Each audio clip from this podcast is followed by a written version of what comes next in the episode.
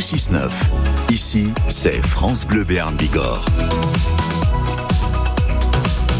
Il est 8h17. L'invité de France Bleu Béarn Bigorre ce matin, c'est Franck Yallet, secrétaire académique de l'UNSA Éducation. Il répond à vos questions, Mathias Kern. Bonjour Franck Yallet. Bonjour. Merci d'être avec nous ce matin sur France Bleu Béarn Bigorre pour euh, parler de ces réformes au collège notamment. C'est le moins que l'on puisse dire. Cette réforme voulue par Gabriel Attal, du temps où il était encore ministre de l'Éducation, euh, ne fait pas l'unanimité, notamment euh, chez vous, chez les syndicats. Vous vous opposez de, de A à Z à cette réforme? Quasiment. Quasiment, oui. Euh, sur le fond comme sur la forme. Euh, sur la forme, oui, en effet, il manque des éléments techniques, des moyens, mais c'est vraiment le fond qui nous dérange et qui dérange la grande majorité de mes collègues, c'est-à-dire un retour en arrière là de de 40 ans quasiment euh, sur revenir à un collège qui sépare euh, avec un voilà séparatisme scolaire euh, en orientant des élèves dès l'entrée en sixième, c'est extrêmement compliqué, ça ne passe pas auprès de toute la communauté éducative, hein, que ce soit enseignant comme chef d'établissement. Groupe de niveau, notamment, on le disait, en sixième et en cinquième pour les matières euh, importantes, hein, évidemment, les, les, maths et, et le français. Euh, vous dites quoi? C'est pas comme ça qu'on tire les, les élèves vers le haut? D'abord, matière importante, le terme vous appartient. Les, non, mais en tout cas, c'est comme ça que le considère oui, le gouvernement. présenté. Là où on peut le dire, c'est que ça représente quasiment, euh, c'est un tiers euh, de, de la scolarité d'un enfant en sixième et en cinquième. Ça représente, voilà, quasiment 8 heures, 9 heures sur, sur son emploi du et temps. le gouvernement veut mettre le, justement le paquet sur euh, ces matières fondamentales. Enfin, c'est un peu comme ça que c'est présenté, tout de même, sur le français et les maths. Le paquet, ce qu'il met, c'est un paquet sur la communication. En effet, il met un focus sur ces matières dites fondamentales, euh, ce qui n'est pas forcément le cas. Euh, mais euh, le paquet, en termes de moyens, n'y est pas. Euh, on travaille à moyen constant, voire même avec une baisse, puisque dans l'académie, on va rendre des postes de, de professeurs, alors que cette réforme en nécessite, nécessite des, des professeurs de, de maths et de français que l'on n'a pas que l'on n'a pas hein, pour l'instant. Donc, euh, y a, on n'a même pas les moyens. Mais après, de toute Parce façon... que concrètement, en fait, si on fait des groupes de niveau, il faut un professeur devant chaque groupe. C'est ce que vous dites, en fait. Il faut des profs en plus. En fait, on déstructure complètement le groupe classe. Le groupe classe pour la sixième n'existera plus. Euh, les élèves auront des temps communs dans la classe, mais une, un tiers de leur temps, ils seront séparés selon des groupes de niveau qui auront été décidés à un moment donné et tout le monde aura les mathématiques ou le français en même temps. Donc, ça mobilise l'ensemble des profs de maths, qui n'est pas forcément suffisant selon les établissements, où chacun va partir dans son groupe de niveau.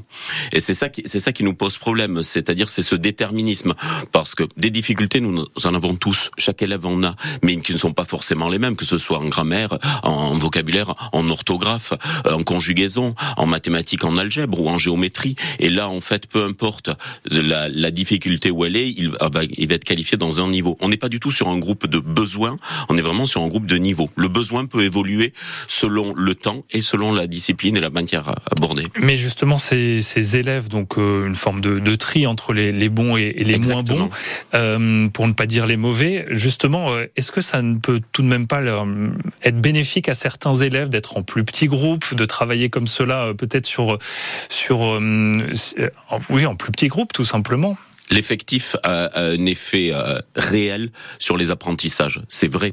Là, le problème, c'est qu'on va mettre des effectifs réduits sur un des groupes, un des groupes de niveau, le plus faible en l'occurrence, et les autres vont devoir, puisqu'on a un moyen constant, on va avoir augmenté. Au lieu d'avoir des moyennes à 23 ou 24 comme sur certains établissements, on va passer à 30 dans certains groupes pour être à 15 dans d'autres. En effet, il va avoir, un, il pourrait avoir un, hum, comment dire, il, il, il pourrait avoir une amélioration. L'effectif vient pour ça. Là, l'inconvénient, c'est qu'on se retrouve en fait avec un groupe qui est ciblé uniquement sur cela, avec ses propres difficultés qui vont être diverses et variées. On parle même pas de l'inclusion scolaire qui va se faire aussi sur ces groupes de niveau. Où est-ce qu'on les met? Non, ça devient extrêmement compliqué.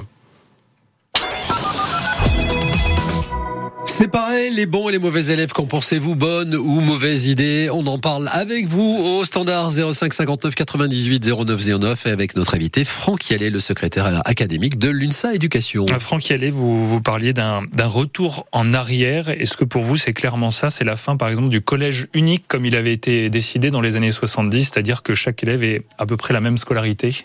Il est clairement remis en cause C'est clairement remis en cause. C'est pour ça que la, grande majorité des personnels sont vent debout. C'est vraiment à l'envers de ce que l'on fait depuis des dizaines d'années, où on parle d'inclusion, on parle de bienveillance, on parle de socle commun, de connaissances et de compétences. Voilà, sur un espace partagé, sur un temps partagé.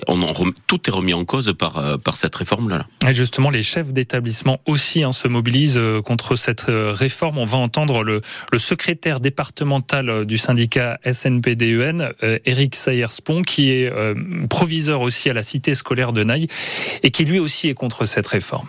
C'est très rare que les chefs d'établissement expriment leur désaccord avec une réforme, mais cette réforme, elle attaque nos valeurs, à savoir que nous sommes extrêmement attachés à une école publique laïque, euh, prônant la mixité sociale et scolaire et qui soit attentive à la réussite de tous les élèves sans en stigmatiser euh, aucun. Nous, proviseurs aujourd'hui, nous, SNPE2N, on dit euh, non, ça n'est pas possible. Il ne faut pas faire ça. C'est important pour nous de le dire parce que, en termes de valeur, euh, on ne se voit pas assumer la responsabilité de ce qui est mis en œuvre. Donc pour nous, c'est en, tant que citoyen, en tant que professionnel, c'est un devoir de le dire. On l'entend hein, dans le dans le fond, il y a donc euh, cette révolte, ce front commun contre cette réforme. Dans la forme aussi, on imagine que ça va être une, une extrême complication à organiser dans les collèges. Franck Yalé. Oui, en plus, en plus parce qu'en fait, euh, on est obligé, on a une autonomie, on a une marge d'autonomie sur les établissements qui permettent de faire des choix pédagogiques sur des options sportives, culturelles, le latin, des groupes supplémentaires en langue qui sont organisés ou, sur un niveau, euh, par exemple, choisir le niveau quatrième pour. Et là, euh, là en fait, cette marge de d'autonomie, elle est remise en cause par ça parce qu'en fait, ça nous consomme la quasi-totalité de nos moyens. Et donc, on est obligé de revoir et d'opérer des choix par défaut sur euh, certaines disciplines. Franck est dans ce choc des savoirs, cette réforme voulue par le gouvernement, il y a d'autres points aussi, hein, l'obligation notamment d'obtenir le brevet pour passer en seconde. Le gouvernement qui veut insister sur euh, ces diplômes, hein, la valeur des diplômes, c'est ce qu'il a dit. Il y a aussi le, le possible redoublement, euh, rendre le dernier mot au professeur lors d'un possible euh, redoublement. Sur ces points-là, quelle est votre position? Pas question de, redoubler ou de revenir en arrière là aussi? Le redoublement euh, n'avait pas forcément fait ses preuves. Peut-être que euh, l'empêcher était pas forcément une, bonne solution.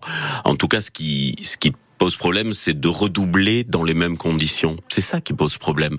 C'est-à-dire que, je reviens, nos effectifs, 28, 29, 30 par classe, ne permettent pas forcément euh, d'adapter ou de remédier à ce redoublement. Et, c'est sur ça qu'il faut travailler. C'est sur ça ce qu'on demande de travailler avec des projets personnels pour chaque élève de, réussite.